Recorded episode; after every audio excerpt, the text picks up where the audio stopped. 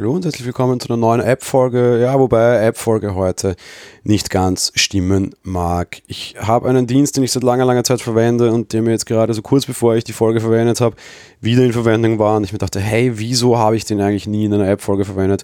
Weil ich ihn einfach unheimlich schätze und weil er auch einfach auf dem Mac verdammt gut integriert ist.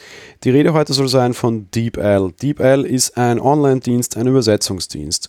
Davon gibt es durchaus viele. Google hat da Angebote, Microsoft hat Angebote, Facebook Angebote und eben auch einen eigenen Dienst aus Deutschland, aus Köln, am 28. August 2017 gestartet. Ein, ja, eben der Übersetzungsdienst DeepL. Zu erreichen über deepl.com, dort im Browser einfach das, was man möchte, eingeben. Beherrscht relativ viele Sprachen, aber nicht so viele wie die anderen. Und zwar konkret Deutsch, Englisch, Französisch, Spanisch, Portugiesisch, Italienisch, Niederländisch, Polnisch, Russisch, Japanisch und Chinesisch.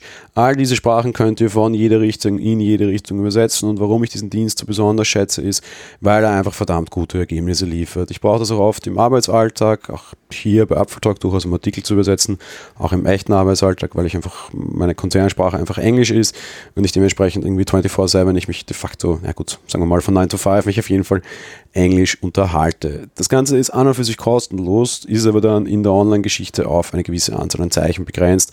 Kopiert man halt den Text mehrmals hintereinander hinein und kann das kostenlos sehr gut verwenden. Es gibt einen Pro-Dienst, da kann man auch ganze Dokumente übersetzen lassen, hat ihm unbegrenzte Zeichenangaben quasi. Ähm, der Pro-Dienst geht los bei 6 Euro im Monat und geht rauf bis zu 40 Euro im Monat, je nachdem, was man denn alles möchte. Ich muss gestehen, bei dem Service, ich komme aktuell mit dem kostenlosen ganz gut aus. Was auch ganz nett ist, es gibt eine Mac-App, die ist auch gratis, die könnt ihr runterladen, die legt sich dann quasi auf zweimal ähm, Command C. Bedeutet, wenn ihr zweimal, also Command und dann CC hintereinander drückt, geht der Text, den ihr markiert habt, direkt in DeepL auf und wird in die Sprache übersetzt, die ihr dort ausgewählt habt, beziehungsweise könnt ihr dann natürlich auch einfach eine andere wählen. Ein sehr schneller, sehr einfacher Shortcut, hängt sich unauffällig in die Menübar und läuft quasi einfach im Hintergrund, einfach zweimal kopieren quasi und ihr kriegt bereits eine Übersetzung. Eine Übersetzung, die von der Qualität her sehr in Ordnung ist. Ich habe lange Zeit Google Translate verwendet, logisch, der Microsoft-Dienst war eine Zeit lang deutlich besser meinem Gefühl nach. Mittlerweile hat all das DeepL abgelöst. Ein charmanter Übersetzungsdienst, den ich euch in dieser App-Folge sehr gerne ans Herz legen möchte. Das war's mit der heutigen Folge. Morgen gibt es eine Filmfolge mit Stephanie und mir und einem Gast, den ich noch nicht ankündigen mag. Das heute dann morgen. Und ansonsten, ja, wir hören uns nächste Woche wieder. Wie immer am Ende der Woche eine kleine Bitte an euch. Unterstützt uns auf Steady oder überlasst, überlasst uns eine Bewertung bei iTunes da.